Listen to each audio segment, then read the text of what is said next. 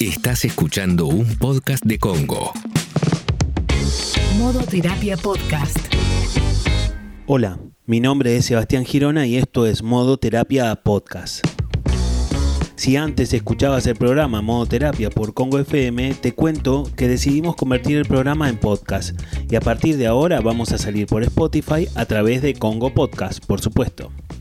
Vas a poder encontrar capítulos nuevos todos los lunes, los miércoles y los viernes. Este último, el de los viernes, va a ser de consultorio, así que si tenés alguna duda, algo que te esté pasando o algo que quieras que hablemos en modo terapia, me podés mandar un mensaje a mi Instagram, que es arroba Sebastián Girona. Te cuento también que seguimos los mismos de siempre haciendo modoterapia. Sigue Sucho en la edición, sigue Germán Polonsky en los radioteatros y sigue Ale Dirazar en el acompañamiento de modoterapia con el pequeño gran detalle que Ale fue mamá y le mandamos un beso gigantísimo porque está muy feliz y en breve o cuando pueda se va a reincorporar a Modo Terapia Podcast. En el capítulo de hoy vamos a hablar de algo que, es un tema bastante particular, que me parece que es un tema súper interesante, que nadie está exento y que creo que está bueno porque nos lo han preguntado varias veces en los mensajes, en el consultorio y demás, y creo que requiere un podcast específico. Hoy vamos a hablar sobre qué podés hacer si cometiste una infidelidad y tenés ganas, tenés el ánimo de querer solucionar el problema, de querer reparar lo que pasó, lo que hiciste más precisamente, para empezar haciéndonos cargo de lo que significa una infidelidad. Y básicamente me parece que es interesante partir de esa base, ¿no? Porque si bien hay muchas formas nuevas de estar en pareja, la gran mayoría de la gente sigue teniendo la forma clásica. La forma clásica tiene varias cláusulas, pero tiene una cláusula fundamental que es esta, la primera, la de la exclusividad sexual. Yo estoy con vos y vos estás conmigo y nadie más entra sexualmente en la relación. Bueno, entonces cuando, si vos que estás escuchando este podcast tenés una pareja clásica, vas a tener seguramente esa, esa cláusula primera. Y entonces cuando se produce una infidelidad, una de las primeras cosas que ocurren es que esa cláusula queda destruida, queda destrozada. Y, y además también esto implica que la, que la lógica del contrato se quiebra abruptamente. O sea, se deja de respetar el contrato o un aspecto fundamental del mismo de repente, de la nada, sin que sea demasiado esperable. Bueno, todo eso genera una lógica de, de desilusión en quien padece la, la, infidelidad. Porque de alguna manera uno de los pensamientos que se nos cruza consciente o inconscientemente es esto de pensar, bueno, entonces no era tan especial lo que teníamos, ¿viste? Yo que creía que era medio mágico, que estábamos en un proceso increíble y no sé qué, de repente pasa esto y entonces yo ahora lo tengo que pensar de, de otra forma. Y todo eso, que lo tengas que pensar de otra forma, que te choques contra este pensamiento y demás, implica que una infidelidad siempre y absolutamente siempre en un primer momento es traumática.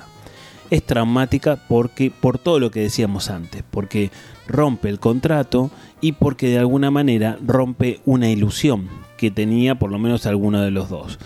Entonces, desde ese punto de vista, lo primero que vas a tener que entender si cometiste una infidelidad y querés solucionarlo, es que la persona, tu pareja, quien padeció esa infidelidad, está traumatizada. ¿Qué quiere decir? Un traumatismo psicológico, obviamente. No es que se lastimó ni se golpeó ninguna parte de su cuerpo ni nada por el estilo, pero sí tiene un trauma psicológico. O sea, porque no nos olvidemos que se supone que aunque en mayor o menor medida algo esto pueda suceder, digo, a ver, ¿qué quiero decir? Cuando nosotros estamos en una pareja, en mayor o menor medida, tenemos la ilusión, la esperanza de que nuestra pareja nos cuide, nos proteja, por lo menos trate de no, de no hacernos daño, ¿no? Esto es un poco una idea teórica que algo esto tiene que ocurrir. Repito, en mayor o menor medida en una pareja. Entonces, cuando se produce una infidelidad, no solamente que el otro no me cuida, sino que de alguna manera hasta también yo lo puedo vivir como una traición. Después veremos que puede haber responsabilidades compartidas en una infidelidad, pero en definitiva, en un primer momento, siempre y absolutamente siempre es traumático. Y a partir de, de que la persona está traumatizada, ¿qué va a suceder? Bueno, esa persona, la que padeció la infidelidad, va a entrar en una inestabilidad psicológica.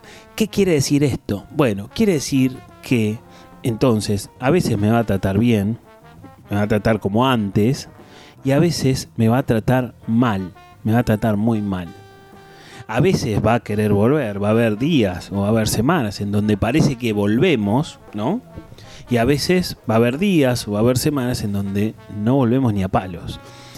Supuesto que querer solucionar lo que pasó con una infidelidad no depende solamente del que la cometió, depende por supuesto también de quien la padeció y depende que la otra parte te quiera perdonar y quiera volver a reconstruir ese vínculo, ¿no? Porque uno de los desafíos más grandes que tiene la persona que quiere, digamos, reparar una infidelidad es apuntar a reparar la confianza que se rompió, que quedó dañada después de la infidelidad. Y la confianza está en la base del vínculo y en ese, en ese avance de vínculo se apoya todo lo que es el resto de la pareja.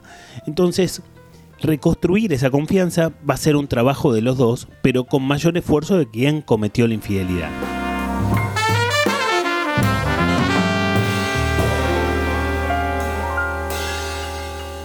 Si estás escuchando el podcast y algunos de los temas que tratamos te incitan a empezar terapia, está buenísimo, te va a ayudar y podés empezar de forma remota o presencial. Sebastián tiene un equipo de profesionales súper preparados y listos para ayudarte. ¿Cómo podés hacer para contactarte? Simple, mandas un mail a equiposebastiangirona.gmail.com y él mismo te va a hacer la entrevista de admisión. Ya sabes, equiposebastiangirona.gmail.com y arranca terapia ahora. No lo cuelgues más. equiposebastiangirona.gmail.com Modo terapia. Seguimos en este modo terapia hablando sobre, bueno, qué tendrías que hacer si cometiste una infidelidad y querés solucionarlo. Bueno, te decía que la primera parte tiene que ver con entender lo que le pasa al otro y sobre todo con bancarte lo que le pasa al otro. Entender que el otro está traumatizado, que está sufriendo, que está inestable, que se desilusionó a partir de todo lo que decíamos en la primera parte, del podcast y también como si fuera poco y fundamentalmente bancártelo. Si cometiste la infidelidad deberías bancártelo deberías entender que el otro va a tener prioridad antes que vos durante un tiempo determinado. Y eso eh, será fundamental. Muchas personas cometen infidelidades y no tienen ganas de transitar todas estas cosas, no, no, no tienen ganas. Uno habrá que pensar si, si realmente quieren solucionarlo o si realmente están arrepentidos, pero creo que de alguna manera algo de esto tenés que transitar. La primera etapa tiene que ver con esto, con entender el cuadro de situación y con poder tolerar y darle prioridad a la persona que padeció la infidelidad.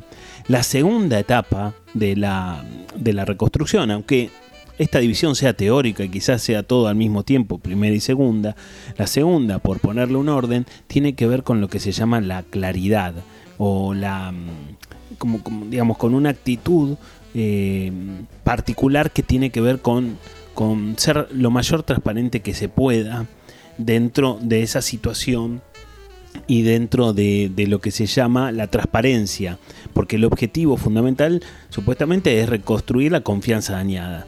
Entonces, quien cometió la infidelidad tendrá que ser lo más claro que pueda.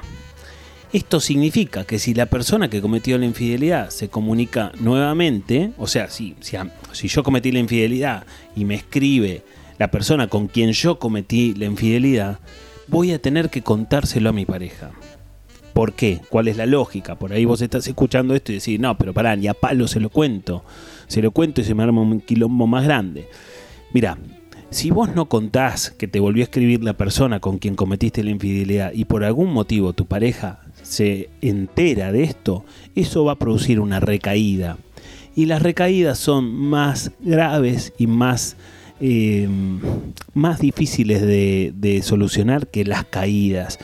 Porque obviamente yo estoy lastimado y me vuelvo a lastimar cuando todavía no me recuperé. Entonces, repito, esta es la razón por la cual si me escribe una persona con la cual yo cometí una infidelidad, yo se lo tengo que contar a mi pareja. Desde ya que en este proceso de transparencia yo tengo que dejar de ver a la persona con la que cometí la infidelidad. Esto a veces no es tan sencillo porque muchas veces ocurren infidelidades con las personas que trabajamos y ahí se complica bastante, bastante. Habrá que ver situación por situación, pero en la medida de lo posible yo tengo que tratar de dejar de ver a esa persona. Eso por un lado. Por otro lado, esta parte de transparencia también se completa con una medida extremadamente provisoria repito, provisoria, y vuelvo a repetir, provisoria, que es la lógica de que quizás la persona que padeció la infidelidad, ¿no? Mi pareja, si yo fui infiel, mi pareja va a necesitar algunas cosas que yo le voy a tener que brindar durante un tiempo determinado. Y esas otras cosas generalmente tienen que ver con mayores explicaciones. Quizás mi pareja me va a preguntar ¿y con quién salís? ¿Y a dónde vas? Y quizás yo le tengo que dar mayores explicaciones de las que le doy habitualmente. Bueno, eh, me voy a cenar con Germán y tengo que y vamos a ir a tal lado y vamos a hacer tal cosa. Repito, son medidas provisorias. Acordate que estamos tratando de reconstruir una confianza. Esto va a llevar un tiempo. Y esto, y esto, y provisoriamente yo tendré que dar mayores explicaciones sobre todas estas cuestiones o sobre lo que hago en general repito, es provisorio, no puede durar mucho tiempo, porque si no ya no tenés una pareja, tenés como un reporte, viste, de, un agente secreto. Pero digo, a ver, la lógica es que durante un tiempo yo le tengo que dar mayor información a mi pareja para que bueno, de al poco se pueda ir recomponiendo. A veces puede haber abusos del otro lado, obviamente. Quien padeció la infidelidad puede decir, bueno, vos me tenés que seguir diciendo todo esto, pero seis meses más. Bueno, no es la idea, no es la idea. Habrá que ver ahí, eh, bueno, qué, qué situación vos tenés a partir de esto y cómo lo querés transitar. Pero la idea es un poco entender que reconstruir una pareja va a ser un proceso, va a ser un proceso. Y como proceso, los procesos implican siempre tiempo, tiempo, cantidad de tiempo y también implican etapas. Esto quiere decir que durante ese tiempo, ese tiempo no va a ser exactamente igual. Al principio va a pasar una cosa, en el medio pasará otra y al final finalmente pasará lo que tenga que pasar. Pero digo, en ese tiempo y en ese proceso van a suceder diferentes situaciones que a mí me van a dar la pauta de si podemos reconstruir la, la pareja o no, si volvemos o no después de una infidelidad entendiendo también que la vuelta siempre es un punto de llegada, no es un punto de partida, es una tarea que depende de las dos partes. Mayoritariamente depende de quien cometió la infidelidad, pero depende de los dos. En algún otro podcast hablaremos también por qué se llega a una infidelidad. Obviamente hay muchos caminos, pero también será interesante poder pensar, bueno, por qué ocurren estas infidelidades, que también muchas veces ocurren en parejas que se encuentran bien, no necesariamente la pareja tiene que estar mal para que algo esto suceda. Esperando que les haya gustado y que sobre todo les sirva este capítulo de modoterapia, los esperamos en los próximos Modoterapia Podcast.